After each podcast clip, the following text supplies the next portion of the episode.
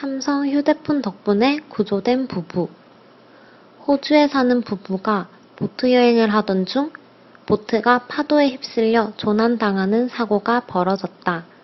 물에 빠진 부부는 간신히 바다에 떠서 사용하고 있던 삼성전자의 갤럭시 S10을 사용하여 구조 요청을 보냈다.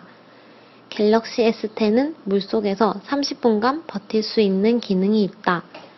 실시간 위치 공유 기능, 플래시 기능 등을 사용하여 짧은 시간 안에 구조된 부부는 삼성전자의 휴대폰이 구조에 큰 역할을 했다고 감사 표시를 하였다. 한유资讯尽在韩知